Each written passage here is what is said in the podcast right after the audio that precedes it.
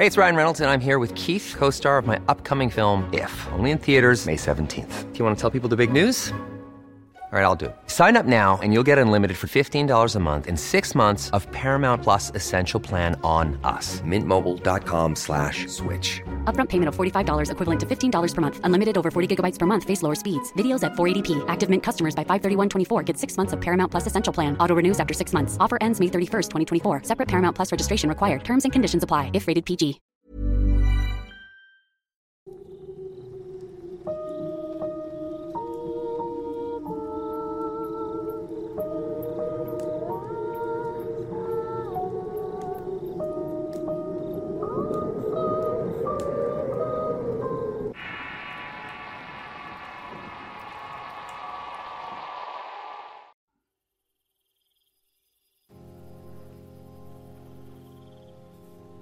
Las enfermedades sobrenaturales o de naturaleza espiritual a lo largo del tiempo se han ligado a las creencias mágicas en diferentes culturas. Durante mucho tiempo, se ha creído que existen personas con el poder de enfermar a otras y que estos mismos males son causados por espíritus o seres sobrenaturales que tienen la capacidad de enfermar el cuerpo o el alma de las personas, arrebatándole lo más preciado que es la salud. No es extraño que en países que aún conservan sus raíces y tradiciones ancestrales exista una variedad de enfermedades que no tienen causa aparente o no se encuentra la solución médica después de muchos intentos por aliviarla. Cuando se agotan todos estos recursos, se cree que las causas pudieran provenir de la magia, la brujería y otro tipo de artes de las que hemos venido hablando a lo largo de estos podcasts. Antiguamente se creía a la enfermedad como un castigo de los dioses, las cuales estaban dirigidas a aquellos que cometían faltas y no adoraban a los dioses debidamente. El especialista o médico de esa época debía determinar primero a qué dioses se les había hecho la ofensa, después iniciar el tratamiento adecuado para el alivio del mal que quejaba a la persona. Ya en ese tiempo existían diferentes especialistas de acuerdo a la afección o padecimientos que debían curarse. Hay que tener en cuenta que en aquel tiempo no existían las enfermedades como las que hoy conocemos, y muchas de aquellas que no se conocían las trajeron los colonizadores del viejo mundo. Por otra parte, cuando se determinaba que las enfermedades provenían de fuerzas naturales, de igual forma se usaban estas mismas para tratarlas, llevando a la medicina al plano de lo sobrenatural. Con la llegada del hombre blanco, sus creencias y religiones, así como la solución médica a diversos males, los médicos indígenas fueron desprestigiados y sus conocimientos desplazados por los procedimientos basados en la ciencia que hasta ese momento se conocía. Estos conocimientos ancestrales se llegaron a considerar como brujería y hechicería, acusando a los médicos prehispánicos de practicar y favorecer intervenciones del demonio, una figura que era totalmente desconocida para los indígenas de aquella época, ya que los dioses prehispánicos caminaban por ambos lados del bien y del mal, es decir, se les daba la dualidad de ser buenos o malos, como las personas según las circunstancias. En México particularmente, los conquistadores trajeron sus propias creencias en cuanto a la enfermedad y a la medicina científica de aquel tiempo, pero también trajeron conceptos religiosos y la creencia de que el demonio era causante de todo mal.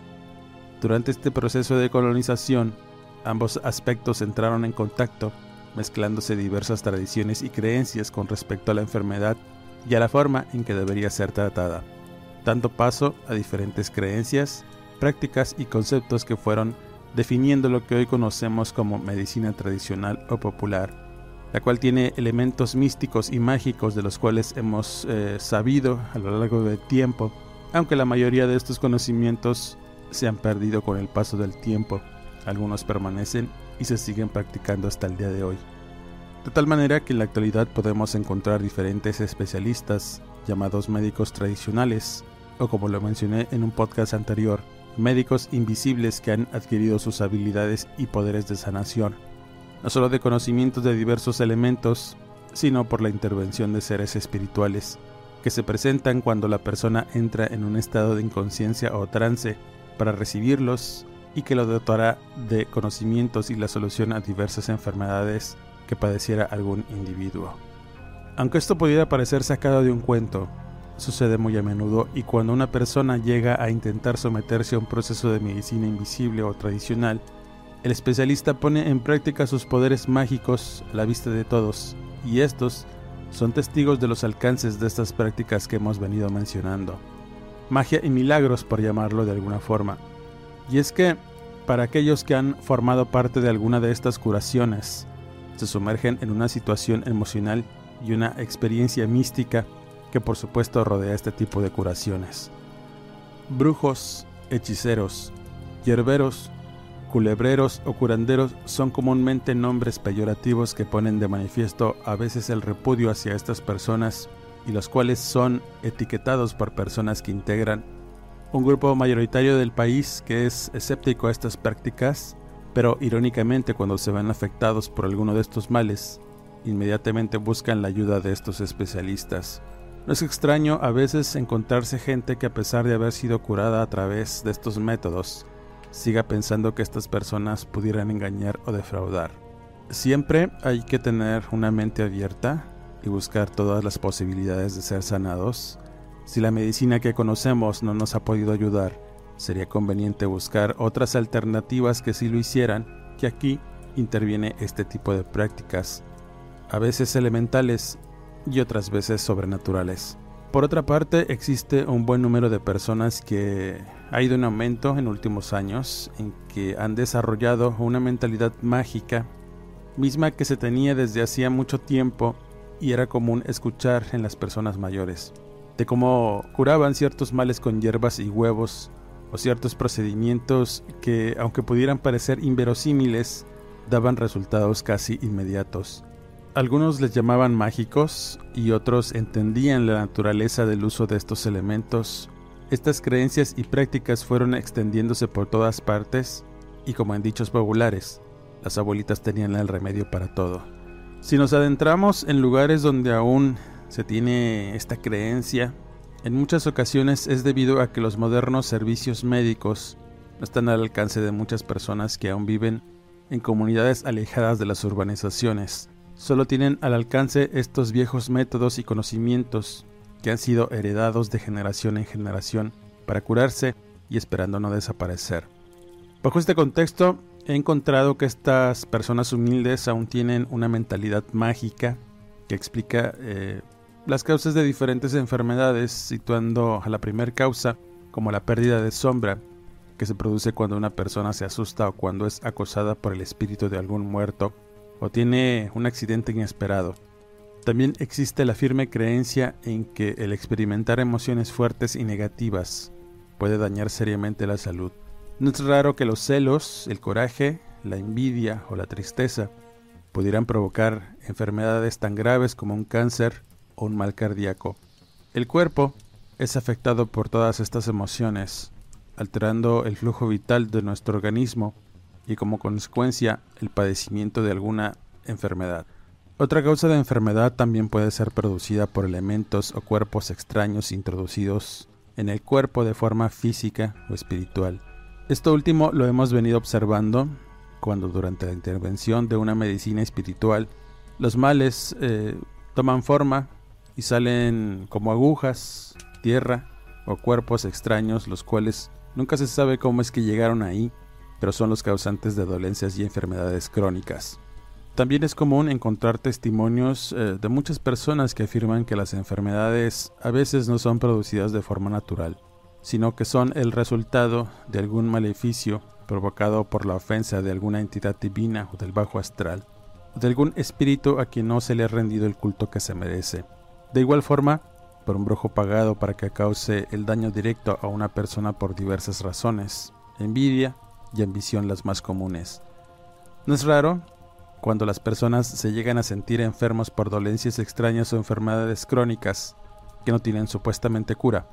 Acudan a visitar a curanderos o médicos tradicionales en busca de la sanación por diversos métodos alternativos con resultados que dan fe de su efectividad. Los médicos tradicionales se enfocan en dos categorías para determinar una enfermedad cuando llega un paciente a consultarlos. Diagnostican si lo que trae el enfermo es una dolencia física o un mal espiritual. En las físicas podemos encontrar diversos padecimientos comunes y trastornos que se consideran habitualmente accidentales, debido a una intervención imprevista del entorno y sin aparente intencionalidad como cambios de temperatura, alimentos inadecuados, golpes o el resultado de un desequilibrio en el funcionamiento natural del organismo. Las llamadas espirituales incluyen los males que afectan el aspecto anímico de las personas y son causadas por agentes conscientes que en mayor frecuencia son lanzados intencionalmente por personas con capacidades nocivas o brujos. Se trata del espanto, el robo del espíritu, la caída de la sombra, el mal aire, el mal de ojo así como una amplia serie de dolencias psíquicas y somáticas derivadas del daño producido por brujería. Este tipo de enfermedades se puede tratar mediante métodos de curación que pueden incluir invocaciones, oraciones, limpias de diversos tipos y elementos, plantas medicinales, animales vivos, recipientes especiales para retornar el espíritu perdido al cuerpo del enfermo, ofrendas para las entidades con las que trabaja el especialista e incluso procedimientos de devolución del daño si este fue causado por brujería. Como ya lo he mencionado antes, los hechizos y las brujerías son el resultado de emociones y sentimientos negativos hostiles de personas que buscan dañar a otras, lográndolo por la fuerza del pensamiento y el deseo intenso de causar daño a aquello que le provoca estos sentimientos. Lo común es contratar los servicios de un especialista para que a través de diversos rituales mágicos invoque al mal y este puede ser lanzado en contra de alguna persona. Existen un sinnúmero de los llamados trabajos negros que cumplen esta función, desde las maldiciones o conjuros escritos, la invocación de espíritus o la llamada del muerto, hasta la fabricación de muñecos que representan a la víctima y a través de este fetiche dañarlo por medio de conjuros y encantamientos. Por lo regular estos fetiches están hechos de diversos materiales e incluso ya se venden fabricados en tiendas esotéricas en las cuales Cualquier persona puede comprar por muy poco dinero un daño para alguien más y este funciona de acuerdo a la intención y el fervor con que se realice la brujería. El poder y la determinación que da el odio y la ira puede ser tan grande que los pensamientos pueden llegar a materializarse en enfermedades y desgracias para las personas que provocan la envidia o la ambición de aquellos que se atreven a usar la brujería sin conciencia. Pero como ya lo he dicho antes, todo tiene consecuencias y precios muy altos que deben ser solventados por romper la ley. How would you like to look 5 years younger? In a clinical study, people that had volume added with Juvederm Voluma XC in the cheeks perceived themselves as looking 5 years younger at 6 months after treatment. Look younger, feel like you. Add volume for lift and contour in the cheeks with Juvederm Voluma XC. Reverse signs of aging by adding volume to smooth laugh lines with Juvederm Volure XC. For important safety information and to find a licensed specialist, visit juvederm.com. That's J U V E D E R M.com. Not for people with severe allergic reactions, allergies to lidocaine, or the proteins used in Juvederm. Common side effects include injection site redness, swelling, pain, tenderness, firmness, lumps, bumps, bruising, discoloration, or itching. There's a risk of unintentional injection into a blood vessel, which can cause vision abnormalities, blindness, stroke, temporary scabs, or scarring. Talk to a licensed specialist to find out if it's right for you. Hey there, it's Michelle Norris. I'm host of a podcast called Your Mama's Kitchen. When I travel, I'm usually looking for a way to find a taste of home when I'm not at home. And one of the things I love to do when I am at home is entertain. And Airbnb allows me to do that. When I was in California recently, I rented a house that had a great kitchen. And when we were sitting around the table, we we're all thinking, we're in someone else's house. Someone could be in all of our homes as well. If you have a home, but you're not always at home, you have an Airbnb. Your home might be worth more than you think. Find out how much at airbnb.com/slash host. En cualquier práctica o creencia se clasifica a los padecimientos comunes de diversas maneras y existen tres que son particularmente recurrentes cuando llega la hora de consultar algún médico espiritual.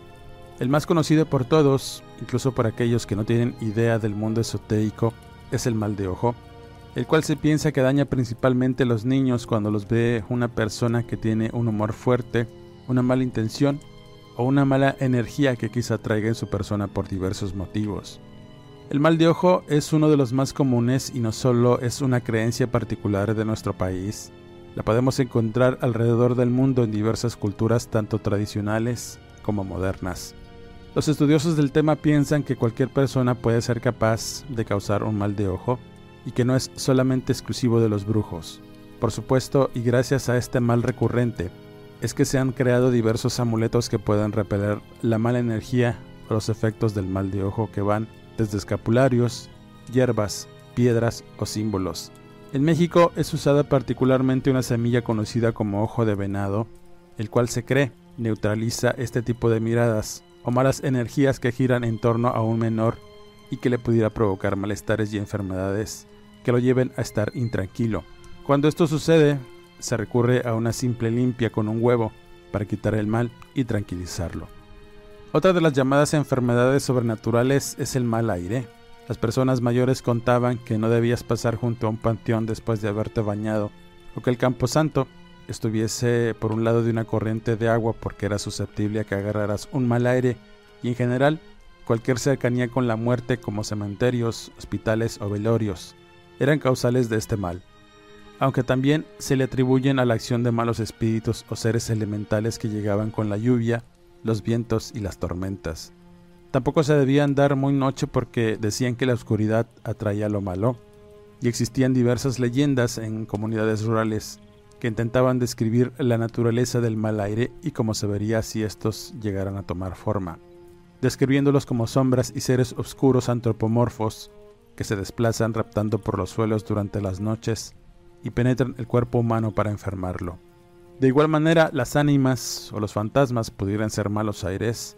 En el folclore se les denomina aires de difunto, los cuales provienen de personas que murieron violentamente o suicidas que no encuentran un descanso y buscan afanosamente una persona viva para seguir teniendo aquello que perdieron, como la vida.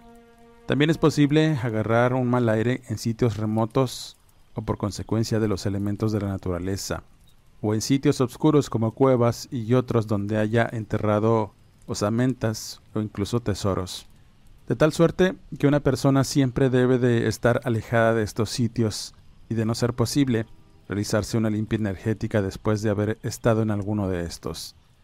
Esta era una costumbre habitual en los antiguos pueblos, una que se ha ido perdiendo con el tiempo, pero decían que era muy necesaria cuando salíamos a la calle y regresábamos de mal humor o engentado.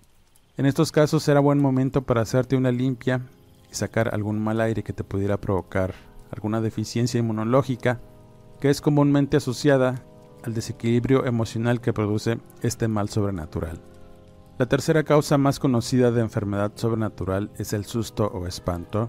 Esta es una de las causas más comunes en adultos porque no solo está involucrado el espanto causado por entidades o ánimas, sino también está relacionado con cualquier situación que ponga en riesgo la integridad o incluso la vida diaria de cualquier persona ante alguna adversidad. El espanto puede producir un desequilibrio interior que desencadena en diversos padecimientos y enfermedades. La más común es la diabetes. Es por esa razón que nuestros abuelos comúnmente decían que si no te curabas de espanto, te podía dar azúcar, y tenían razón.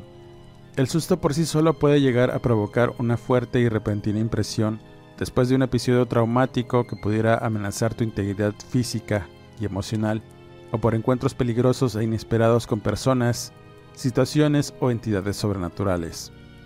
También accidentes, situaciones de riesgo o pesadillas pueden provocar un desequilibrio emocional.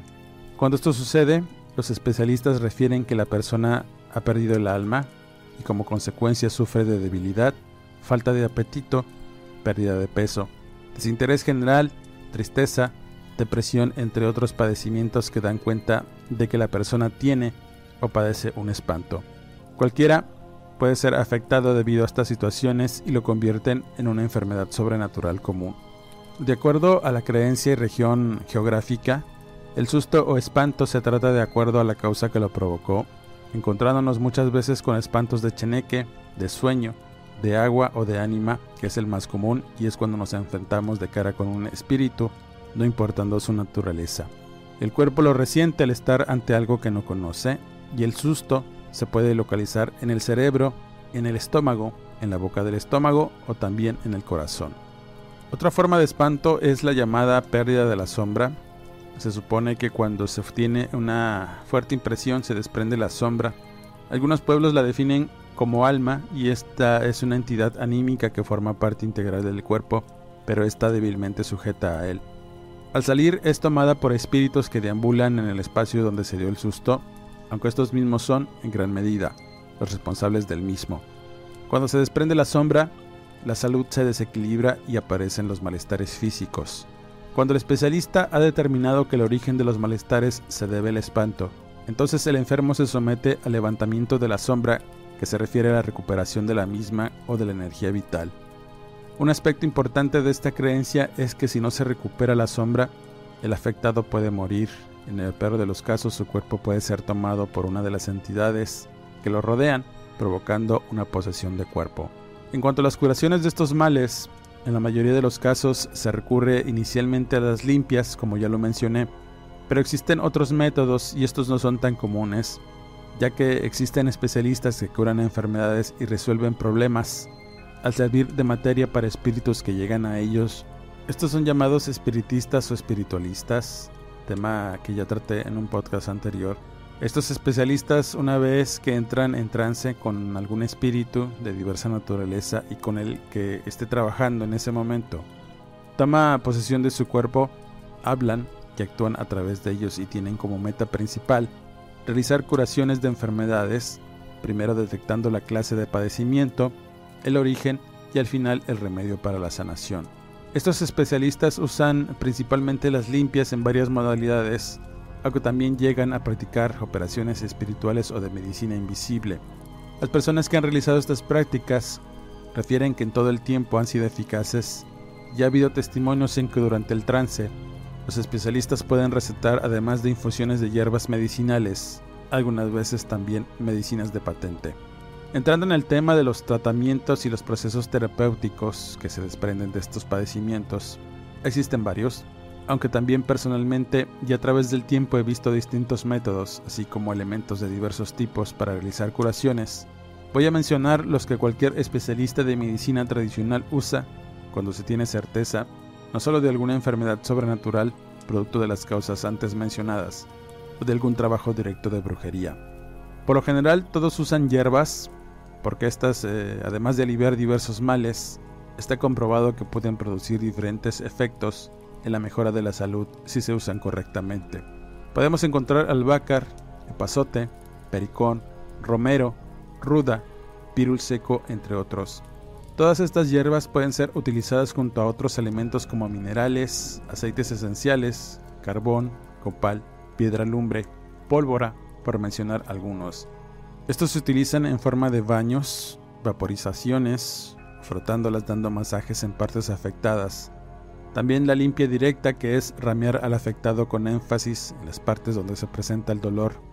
Coyunturas, vientre, cabeza, nuca y espalda baja. También se utiliza el rociado con albácar. Estas hojas medicinales se dejan reposando en mezcal y con este líquido se hacen buches para hacer una asperja con la boca en cara y cuerpo del afectado. Además, obviamente, de las frotaciones que ya mencioné. Se pueden utilizar saumerios incinerando hojas secas de romero y ruda. Esto sirve para sahumar el entorno donde se practica la limpia y darle un ambiente relajado para que el paciente se sienta tranquilo durante el proceso además de funcionar como aromaterapia. También el especialista puede realizar una caldeada, que es un término para referirse a colocar hojas calientes sobre las partes adoloridas. Pueden ser de diversas hierbas como epazote, hierba santa y cortezas de distintos árboles entre otras. De igual manera es común una técnica llamada el empazotado, que es colocar epazote fresco sobre el estómago o sitios donde se tiene la certeza de que el espanto se anida en esta parte del cuerpo. Se le colocan al enfermo las hojas frescas hasta que éstas absorben el malestar en general y después se procede al restablecimiento de la sombra o alma, usando además de estos elementos y procedimientos, oraciones y la administración de aceites esenciales durante el proceso. Una vez que se completó el tratamiento, el paciente empieza a mejorar y poco a poco va recuperando su energía vital y como consecuencia su salud. Existen diversos métodos que cada especialista sabe y domina obviamente. pero estos son los más comunes y los que podemos encontrar con cualquier especialista que cura enfermedades sobrenaturales. Anteriormente hablé de la medicina invisible, que es otra práctica más encaminada a enfermedades crónicas incurables y en las que estos procesos no pueden curar por sí solos, sin embargo los médicos invisibles se apoyan en estos para la pronta recuperación de los afectados. Estos médicos también dominan a la perfección las limpias espirituales con diversos elementos como la asperja, el rociado de alcohol, el ahumado con tabaco, la succión directa de la enfermedad a través de pequeñas incisiones en el cuerpo y quizá una de las menos comunes, que es la transferencia de la enfermedad a un objeto que después debe tirarse en un lugar apartado.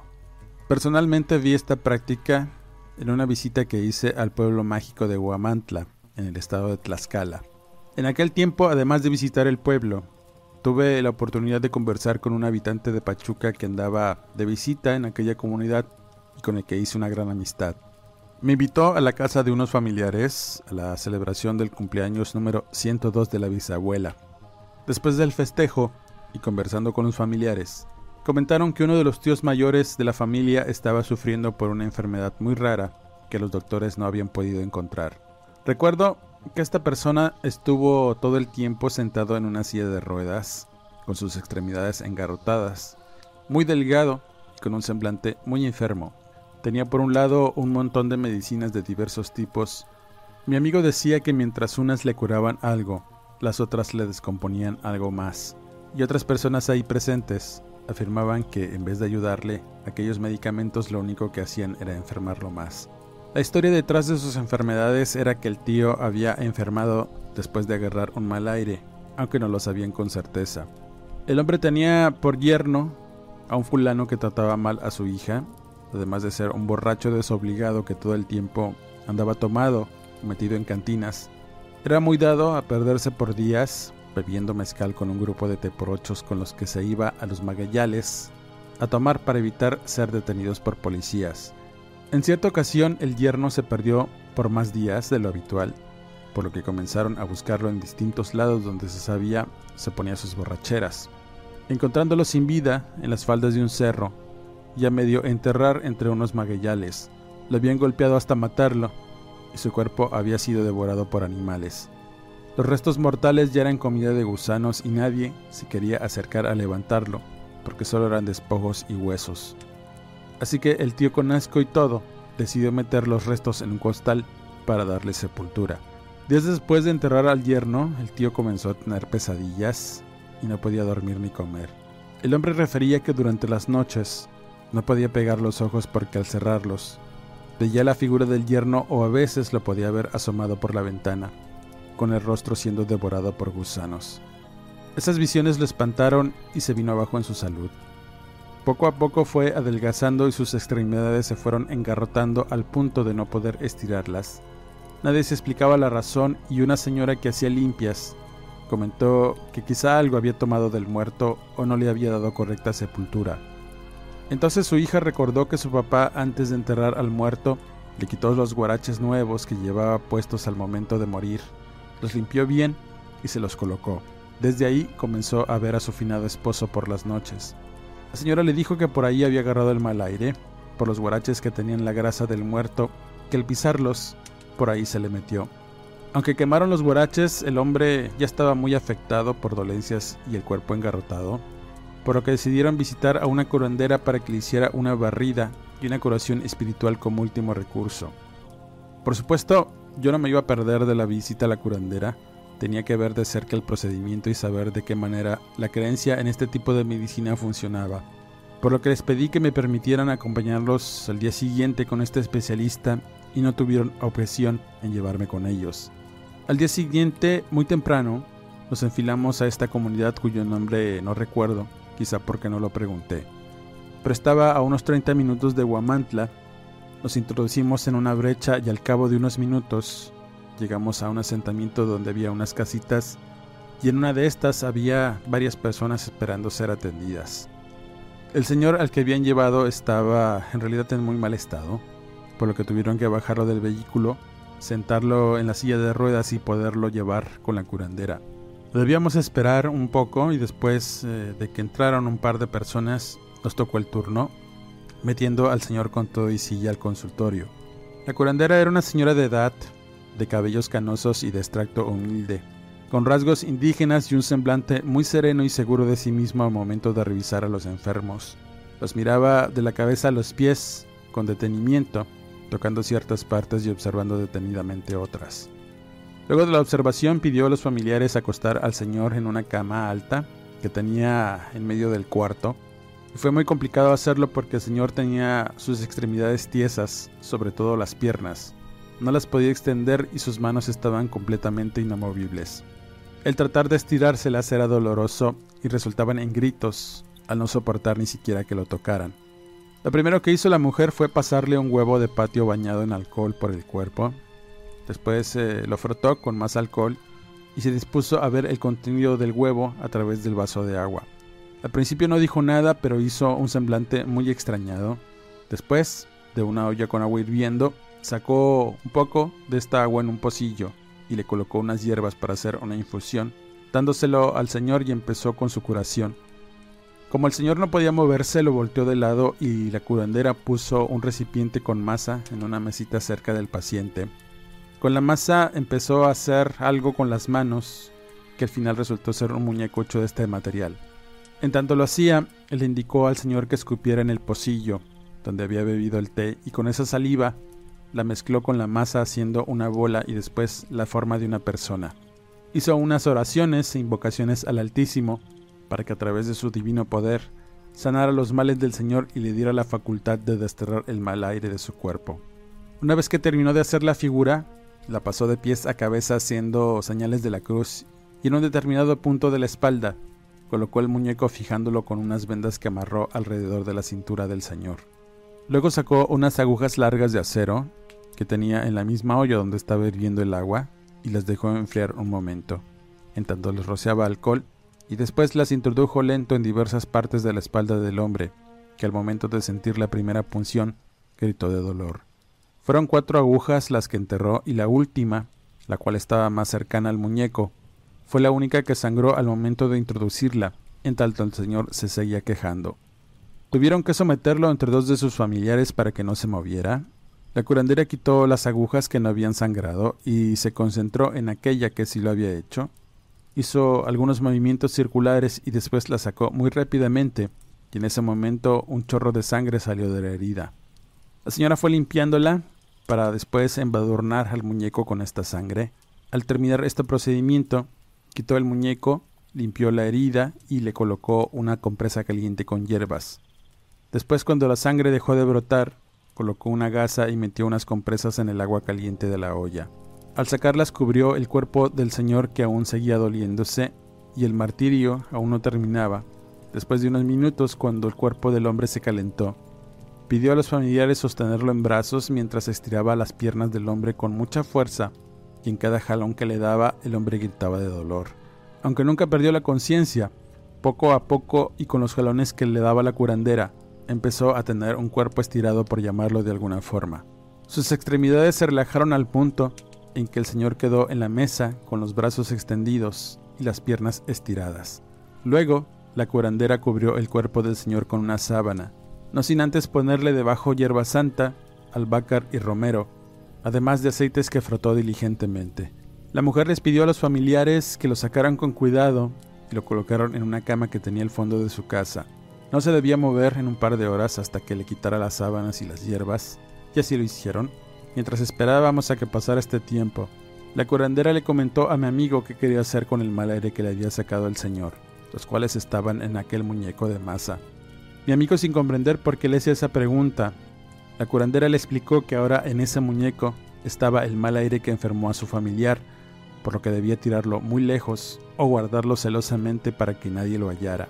Si alguien tenía la mala suerte de tocar aquel muñeco o comérselo, enfermaría gravemente llevándolo quizá a la muerte en instantes. Así que lo envolvió en un trapo y se lo entregó a mi amigo. Después de que pasó el tiempo, el hombre tenía otro semblante, Pudo levantarse de la cama sin ayuda, aunque no podía andar muy bien. Sí pudo caminar sosteniéndose de sus dos familiares. Había entrado en una silla de ruedas y salió por su propio pie, sorprendiendo a propios y extraños, los cuales permanecían afuera de la casa con un gesto de asombro, el cual externaron persignándose y dando alabanzas a Dios por la sanación del Señor. Mi amigo le agradeció a la curandera y le pagó un buen dinero por el servicio. Nos retiramos del lugar y un par de días después el señor ya podía andar por sí solo con ayuda de un bastón. Luego de este increíble proceso, continué con mi viaje y meses después me comuniqué con mi amigo porque tenía la curiosidad de saber qué había hecho con el muñeco de masa. Él comentó que uno de sus hermanos lo había encontrado y como tenía problemas con un ejidatario se lo fue a tirar a su casa en donde lo pisó sin saber realmente qué era o por qué estaba ahí, muriendo los pocos días después de haber pisado por accidente aquel muñeco. El hermano de mi amigo huyó porque de alguna forma todos se habían enterado que él había hecho esta tropelía y temía por su vida.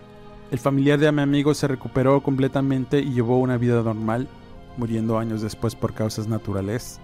Actualmente desconozco si la curandera aún viva o si siga atendiendo ya que tengo muchos años de no saber de mi amigo. Con esta historia nos damos cuenta, al igual que otras que hemos compartido en este canal, que las llamadas limpias son uno de los procedimientos más usados por especialistas esotéricos. Están basados en el principio de la transferencia del mal. Cuando la persona enferma es limpiada con un simple huevo que es capaz de recoger malas energías. Además, se usan hierbas nobles y medicinales, minerales y en algunas ocasiones animales vivos que pasan por todo el cuerpo. Al hacer esto, los males de cierta clase son atraídos por estos elementos y recogidos mágicamente para que el enfermo mejore de algún hechizo o enfermedad sobrenatural que esté padeciendo. Cuando el mal es menor o energético, estos procedimientos pueden ayudar a la persona, pero cuando son males de otra índole y más graves, se requiere de otros procedimientos más radicales para cortar el mal, como la medicina espiritual o la operación invisible.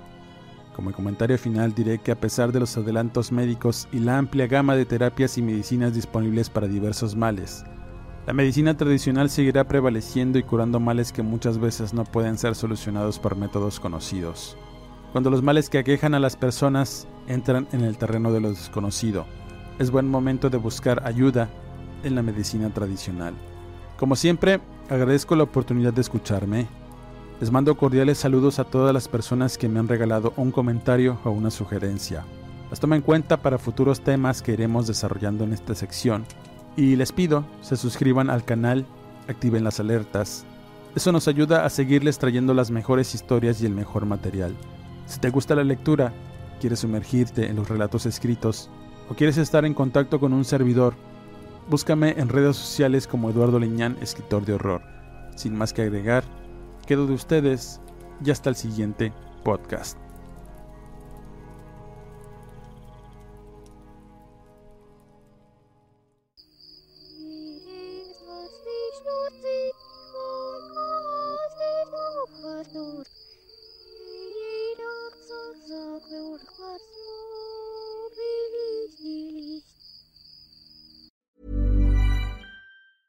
Hey, folks, I'm Mark Marin from the WTF Podcast, and this episode is brought to you by Kleenex Ultra Soft Tissues your ally to help tackle your allergy symptoms this season. I love the change of seasons, but nobody loves pollen and all those other things floating in the air that make you sneeze during this nice weather. Kleenex Ultra Soft tissues are hypoallergenic and allergist approved. So fight back against watery eyes and runny noses without worrying about irritating your skin. For this allergy season, grab Kleenex and face allergies head on. How would you like to look five years younger? In a clinical study, people that had volume added with Juvederm Voluma XC in the cheeks perceived themselves as looking five years younger at six months after treatment. Look younger, feel like you. Add volume for lift and contour in the cheeks with Juvederm Voluma XC. Reverse signs of aging by adding volume to smooth laugh lines with Juvederm Volure XC. For important safety information and to find a licensed specialist, visit juvederm.com. That's J U V E D E R M.com. Not for people with severe allergic reactions, allergies to lidocaine, or the proteins used in Juvederm. Common side effects include injection site redness, swelling, pain, tenderness, firmness, lumps, bumps, bruising, discoloration, or itching. There's a risk of unintentional injection into a blood vessel, which can cause vision abnormalities, blindness, stroke, temporary scabs, or scarring. Talk to a licensed specialist to find out if it's right for you.